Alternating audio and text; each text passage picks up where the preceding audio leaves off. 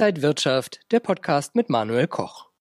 Trading an der Börse für viele interessant, hat viele Chancen und auch Risiken. Und was Anfänger und auch Fortgeschrittene an der Börse zum Trading wissen sollten, um profitabel zu sein. Das besprechen wir heute beim XTB Market Talk. Zugeschaltet aus Frankfurt ist Max Winke, Marktanalyst beim Broker XTB. Hallo Max. Hi Manuel. Max, was muss denn jeder kurzfristige Trader können? Sich im Chart orientieren und erkennen, wann Markt attraktiv ist. Man muss erstmal die Ausgangslage bewerten. Das heißt, befinden wir uns in einem Auf-, Abwärts- oder Seitwärtstrend und wir wollen natürlich wissen, äh, wie fortgeschritten ein Trend bereits ist. Also ein Trend kann gerade erst begonnen haben.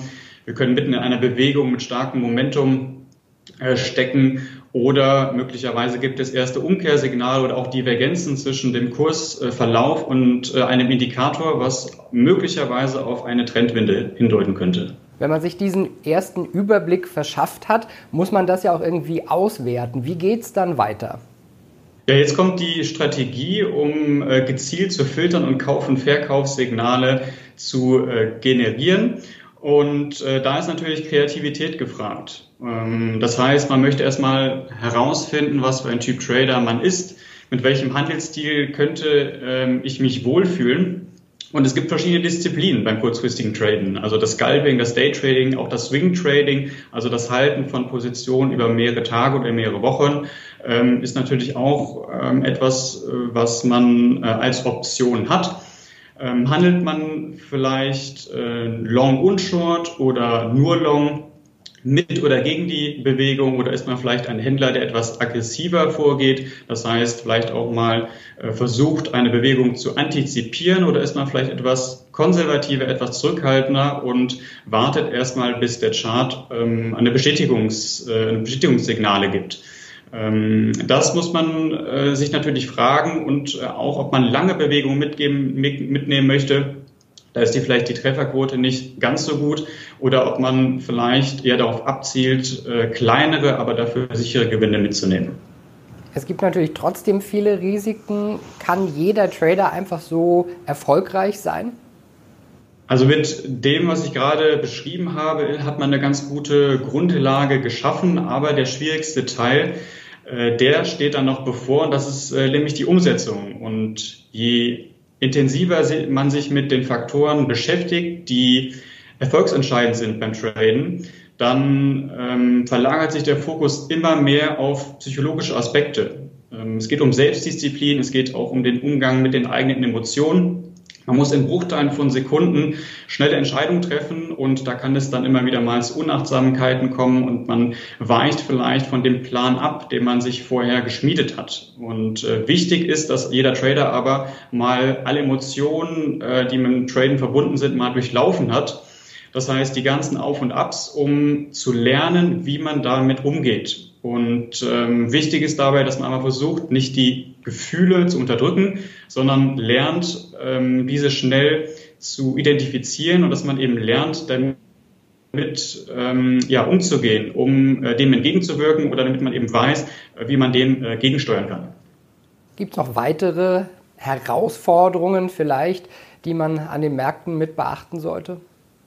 Was auf jeden Fall wichtig ist, das ist eine hohe Anpassungsfähigkeit und man sollte auch ein diversifiziertes äh, Strategieportfolio aufweisen können. Ähm, Beispielsweise, wenn der DAX schon eine starke Rallye erlebt hat, beispielsweise für sechs oder sieben oder acht Tage bereits einen Anstieg erlebt hat, dann sollte man sich vielleicht nicht wundern, dass es äh, mit Longs vielleicht nicht mehr so ganz so gut klappt. Äh, es ist immer wichtig, den ähm, Überblick zu behalten und äh, eben den Kontext zu schaffen. Das heißt, wenn es Umkehrsignale gibt oder erste Anzeichen für eine mögliche Umkehr nach solch starken Anstiegen, dann könnte man vielleicht auch überlegen, überlegen dass man versucht, ein, ähm, einen Wechsel macht äh, von einem Long-System hin zu einem äh, Ansatz, der vielleicht auf Seitwärts- oder Abwärtsbewegung ausgerichtet ist. Das hat zwei Gründe. Einerseits wollen wir natürlich das Beste aus dem Markt herausholen und wir können nur mit dem arbeiten, was der Markt uns gibt. Und zweitens wollen wir natürlich unnötige Verluste vermeiden. Ähm, es ist immer ein Spiel der Wahrscheinlichkeiten an den Märkten und es geht weniger darum, wirklich ähm, Kursniveaus vorherzusagen, wie viele das vielleicht eben annehmen. Hast du noch ein paar allgemeine Tipps? Sollte man vielleicht erst mit kleinen Beträgen anfangen, sich da langsam reinarbeiten, ähm, ja, Mentoren suchen? Was kann man noch alles so beachten? Also es gibt drei Sachen, die ich äh, immer, immer anführe. Das ist ähm, einmal die ähm, einmal die, die Strategie, äh, die man natürlich erstmal entwickeln muss und dann auch backtesten sollte. Das heißt, man versucht auf der Basis von vergangenen Daten, ähm, ohne den Einsatz von Geld erstmal äh, zu überprüfen, ob eine ähm, Strategie in der Vergangenheit profitabel war. Und wenn man die, diese dann implementiert, dann geht es eben auch darum, dass man die versucht, auch weiterzuentwickeln und zu perfektionieren. Äh, zweitens sollte man äh, Trades immer dokumentieren. Das heißt, insbesondere geht es darum, wiederkehrende Fehler zu identifizieren, damit man eben daran aktiv arbeiten kann. Ein gutes Beispiel ist, viele Trader haben Probleme mit Verlusten oder mit der Realisierung von Verlusten. Also viele sehen ja ein, ähm, ein Verlust ähm, als eine Art Niederlage. Und äh, man sollte sich eben dessen bewusst sein, dass es eben ähm, an den Märkten immer um die langfristige Sicht geht und äh, dass man eben immer ähm, ja, profitabel ist, langfristig durch ein richtiges Chance-Risiko-Verhältnis und dann eben auch eine gute Trefferquote. Und ähm, auf diesem Weg dahin wird man natürlich immer wieder Verlusttrades haben, auch Verlustserien. Ähm, davon sollte man sich aber nicht abschrecken lassen. Und äh, solche Sachen sollte man eben ähm, identifizieren, wenn man damit vielleicht nicht so gut umgehen kann und äh, wer so etwas dann eben erkennt, der kann äh, sich dann natürlich dann für die Zukunft deutlich besser äh, darauf einstellen. Das heißt, viele Notizen machen, viel aufarbeiten, was in der Vergangenheit gemacht worden ist. Und äh, drittens, ähm, sich immer wieder daran erinnern, Trade in wenigen Klicks äh, getan werden sollte. Das heißt, entweder geht ein Trade auf oder eben nicht. Man kann auch kleine Anpassungen machen, beispielsweise den Stop-Loss anpassen. Man kann vielleicht auch mal Gewinne mitnehmen oder vielleicht mal auch überlegen, vielleicht nochmal äh, nachzukaufen, je nachdem, wenn die Marktbedingungen das eben hergeben. Aber am Ende des Tages ist es so, dass äh, die meiste Arbeit durch äh, die Vorarbeit geleistet wird. Viele wollen ja auch gerne einfach so neben dem vielleicht Hauptberuf traden. Kann man das einfach so nebenbei machen oder muss man sehr viel Zeit investieren?